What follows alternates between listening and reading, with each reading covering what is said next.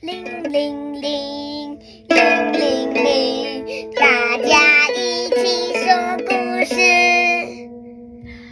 Hello，大家好，我是 Q B，我是 Q B 妈咪。你今天带了你的乌克丽丽一起来听故事，是不是？嗯，等一下听到有一点乌克丽丽的声音，就这样，哦就是我在弹哦。看看你能不能收集到我们全部的声音哦。哦，好好。那我们今天要来说的这本故事是正言法师说给孩子听的慈悲故事，作者是正言，出版是小熊出版社。那么我们要讲其中的一篇故事，叫做《五色鹿王》。好哦，我们故事要开始喽，好吗？从前有一群鹿生活在一处茂密的山林中，其中一只鹿全身闪耀着五彩缤纷的光芒，而且鹿角独特又漂亮，整体身形非常优美，因此鹿群都拥戴这只独一无二的五色鹿为王。有一天，国王带着大队人马来到这处山林里打猎。我今天一定要满载而归。国王自信满满，大臣们也都手握弓箭，准备大显身手。国王，那里有一群鹿。听到回报，国王和大臣开始搭弓射箭，一时之间中箭齐发，鹿群惊慌的四处逃散，山林里的动物也仓皇逃命。最后，打猎的队伍得意洋洋，满载而归。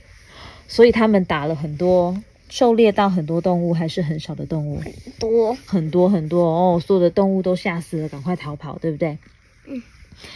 这时候，山林中出现此起彼落的呼唤声：“爸爸妈妈，你们在哪里？”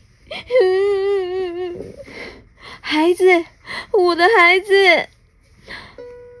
有些鹿在寻找孩子，有些则在找寻父母，有的坠落山崖下，身上不停的淌血。大家都受伤了，是吗？看到这个景象，鹿王心痛不已。发生这样的悲剧，都是因为我没有尽到保护大家的责任。这个五色鹿王非常非常的自责，对不对？嗯嗯，十分自责的鹿王决定到皇宫为鹿群请命。他走进王城，来到皇宫，在国王面前四肢弯曲着跪下，泪流满面的说：“鹿群能安居在国王您的土地上，我们都心存感恩。我知道国王的餐桌需要佳肴。”所以，您和大臣会到山林中打猎，但一次打猎就会造成死伤无数。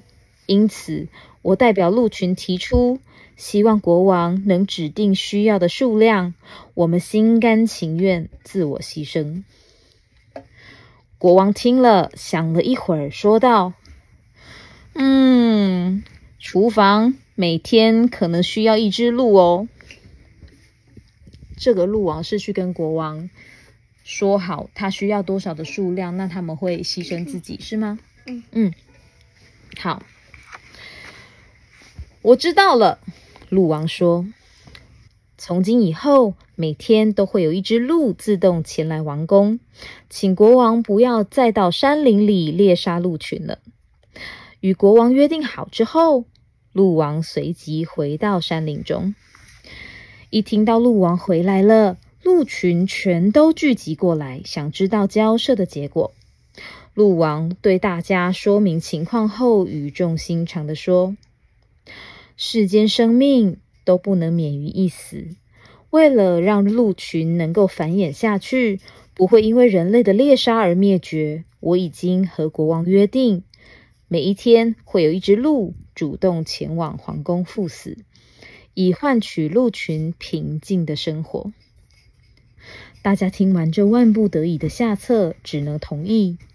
从此以后，每一天轮到前往皇宫的那只鹿，临走前都会到鹿王面前拜别。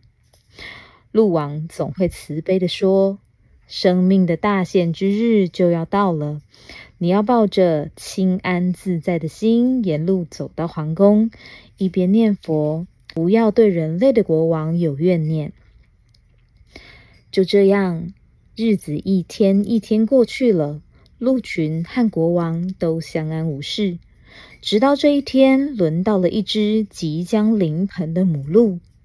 即将临盆是什么意思？就是即将生宝宝。对，它就是要即将要生小鹿宝宝了，对不对？嗯。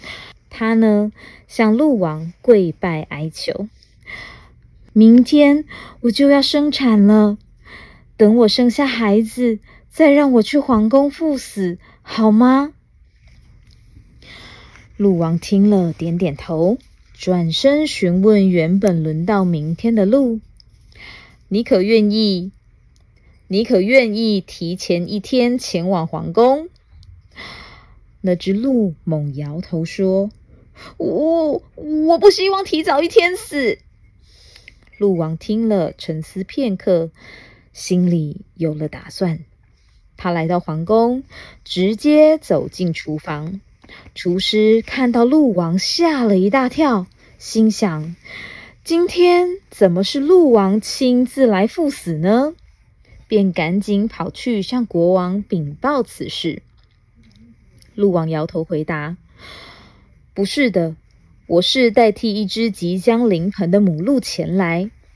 它将轮到今天来皇宫的母鹿和轮到明天来的那只鹿的请求，都说给国王听。”然后吸了一口气，说：“所以今天就由我来献上自己，以供国王的厨房所需。”国王听了，心想：“我是人，他是兽，他的外表虽然是鹿身，却有着仁德之心。原来仁者真正存在于天下万物之中啊！”我是人类，还是一国之君，竟然比一只鹿还不如。国王真心的忏悔了，他告诉鹿王，以后不需再让鹿群接连进攻牺牲，并立刻命人贴出告示：从今以后，禁止任何人到山林中打猎。哇！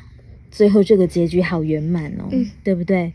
鹿王为了临盆的那个鹿妈妈，那最后想要牺牲。那最后国王有吃鹿王吗？嗯，我觉得一定没有。他最后把鹿王放回去了，然后也不会再吃其他的鹿，也不会再到山林中打猎了，是吗？嗯嗯。今天的故事，小朋友们还喜欢吗？那我们今天的故事说到这边哦。那我们下次见喽，拜拜。